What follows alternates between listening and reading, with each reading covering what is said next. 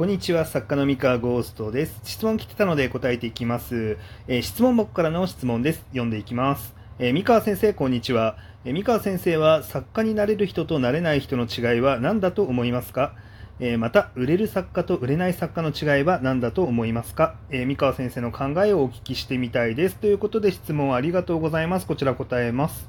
えー、っとですね、まあ、な、なれる人となれない人の違いですか？まあ、作家っていうのは、まあ、プロ作家の話でいいのかな。えっと、本を、まあ、出せる人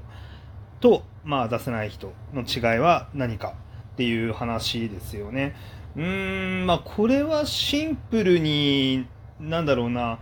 まあ、腕を磨くという、腕を磨きながら作品を完成させるっていうことを、まあ、続けられた人、続けられなかった人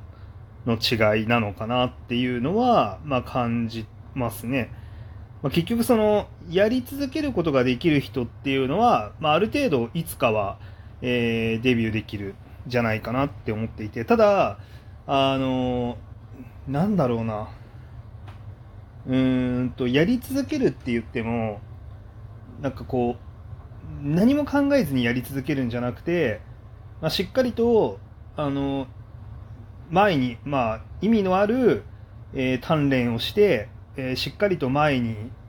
進み続けることができる人、その能力の向上っていうのを、まあ、しっかりとやり続けられる人であれば、まあ、その書き続けていればいつかっていう感じですね。で、途中で、まあ、折れてしまって、えー、成長することをやめてしまったりとか、まあ、そもそも書き続けるっていうことをやめてしまったりとかする人は、まあ、当然なれないですよね。うん。まあ、そのあたりがかなり大きいかなっていうふうには思いますね。で、うん、一応そうだな。まあ、デビューまで至れなかった人っていうのを、まあ、見ていると、まあ、大体その途中で書くのを諦めてやめてしまったりとか、あとはそのやり方を変えられない。あの、自分がその成長したりとか、えー、なんだろうな、えー、っと違う道を模索するみたいなことを、まあ、柔軟にできなかった人っていうのは、まあ、やっぱりそのなかなか殻を破ることができないっていうのは、まあ、よく見る光景かなっていうふうには思いますね。もちろん真面目に書いてるんですけどね。真面目に書いてるんだけど、その要はその真面目さの方向が違ってる。そのなんだろうせその実力を上げる方向になかなか向かっていないっていうことも、まあ、あるかもしれないですね。でまああとは大前提としてうん読書量とか教養の量っていうのもすごい関係あるなとは思っていてあのこれね、まあ、全員が全員ってわけじゃないから、まあ、違うんですけどあのなんていうの？えっと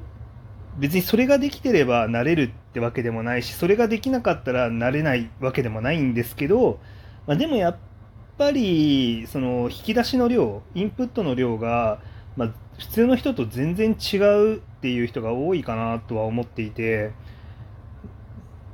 だ触れている作品の量とか読書量だったりとかあとは勉強の量でもいいんですけどまあ、何か秀でてる人が多いなっていう印象はありますね。何かで尖って秀でてる。で、それを、なんていうか、その、その引き出しを増やすっていうことを、なんかできていないと、まあ、いくら作品を書き続けても、なかなかものにならないっていうのもあるかもしれないなっていうのは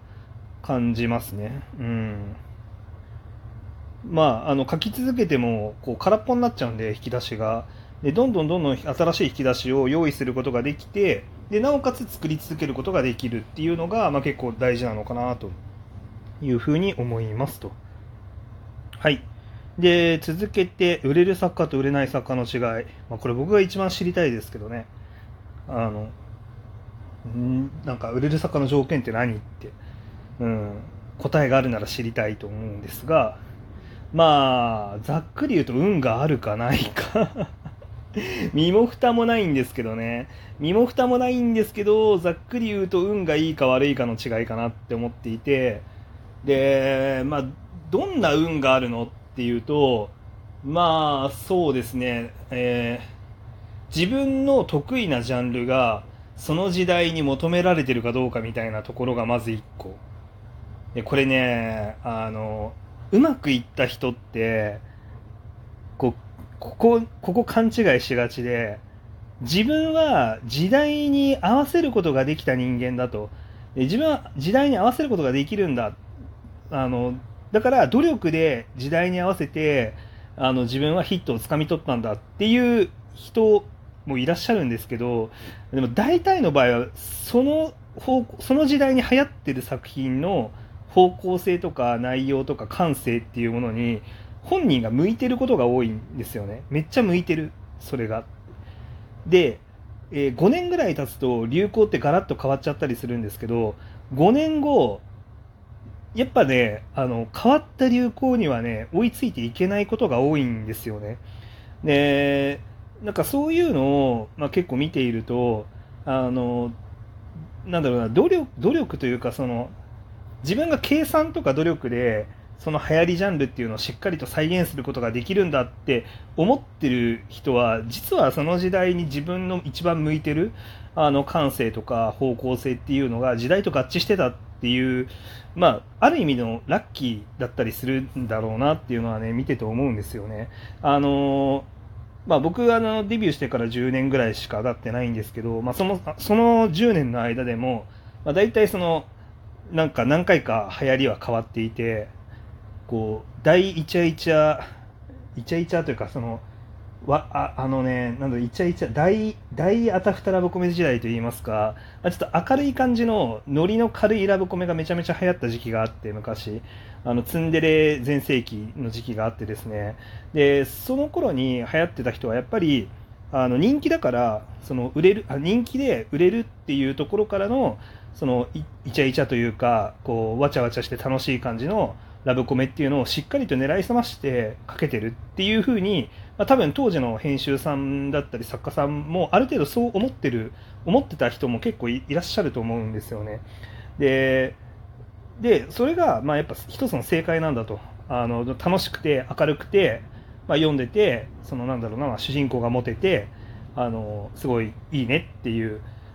感じの、まあ、それがヒットした時期があったんですけれども、えっと、それがまあ5年ぐらい経つとだんだん通用しなくなっていって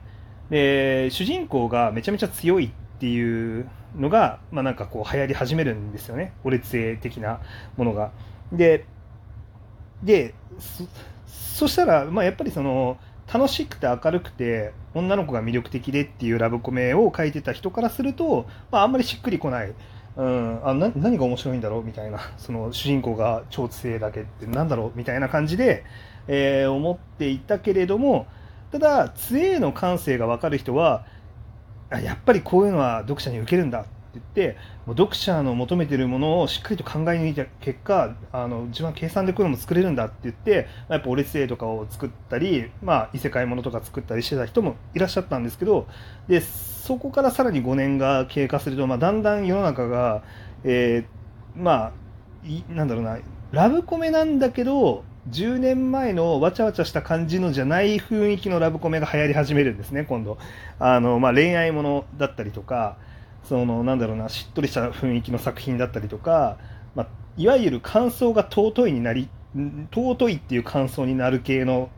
作品。ここういうのが、なんか、流行り始めるんですよね。で、ってなってくるとですね、あの、またね、俺、俺杖とかで、こう、感性がぴったり合ってた人からするとよく分かんないなって、まあ、なってくるんですよ。で意外とこうなんかねそのその時代その時代にうまくいくってやっぱ運でかいなって思ってて自分のしっくりくる感性のものが流行ってる時期っていうのが、結構狙いすまして狙いすましたと自分で思いながらヒットを作れたりするタイミングなんだろうなっていうふうにまあちょっと思ってますね。でえー、まあ、なので運なんですよね結局。で運なんですけどまあそのある程度、まあ、運をつかむためそのまあその感性がぴったり合ってる人であってもあの運つかめなかったりすることもあるんですけどじゃあその運つかめる人とつかめない人ってなんかどう違うの？みたいな話でいくと結構ねそのやっぱ自分が一番向いてるそのジャンルが流行ってるそのタイミングでしっかりといろんな作品をたくさん作ることができてる人なんですよね。やっぱうまくいく人って。あのちゃんと試してるんですよね。あちゃんとやってるからその運がいいタイミングにしっかりとはまってその運をものにできるっていう。でせっかく今運がいいタイミングなのにその作品を作るあの速さ自体が遅かったりとかあのあんまり作ってないとかあの流れが来てるのにその流れを認識できてないとか認識できているけどもそれがめちゃめちゃ遅いとか、まあ、結構いろんなこう噛み合わせその運をつかむためのあの行動が足りなかったりとかすると、まあ、スルッと逃しちゃって、まあ、なかなかうまくいかないっていうこともあるんじゃないかなと思っております。まあ、だから、まあ、行動、うん、ちゃんと感覚を研ぎ澄ますというかあのいろんなものをちゃんと見て流れとかもちゃんと見てでしかも今の流れだけじゃなくてちゃんと一歩先ぐらいの流れをしっかり見るあの一歩て一歩前一歩昔の流れと今の流れを見てじゃあ一歩先はどうなるんだろうっていうのを仮説あの想像しながら仮説立ててこういろいろ観察していくとあじゃあそろそろ自分の向いてる時代来るかもしれないなっていうタイミングでしっかりとあの運よく運をつかめるかもしれない。かもしれない。これもこれも結局運なんでかもしれないでしかないんですけど。うんだからだから結局やり続けてる人ですよね。しっかりとあのやり続けてその数こなしてその自分の運のいいタイミングにしっかりはまるあのぶちゃんとはまった人が、まあ、当たるんじゃないかなって思います。というわけで、えーま、あくまでこれは個人的な考えなので絶対の正解ではないですが僕の考えはこんな感じです。以上です。それでは。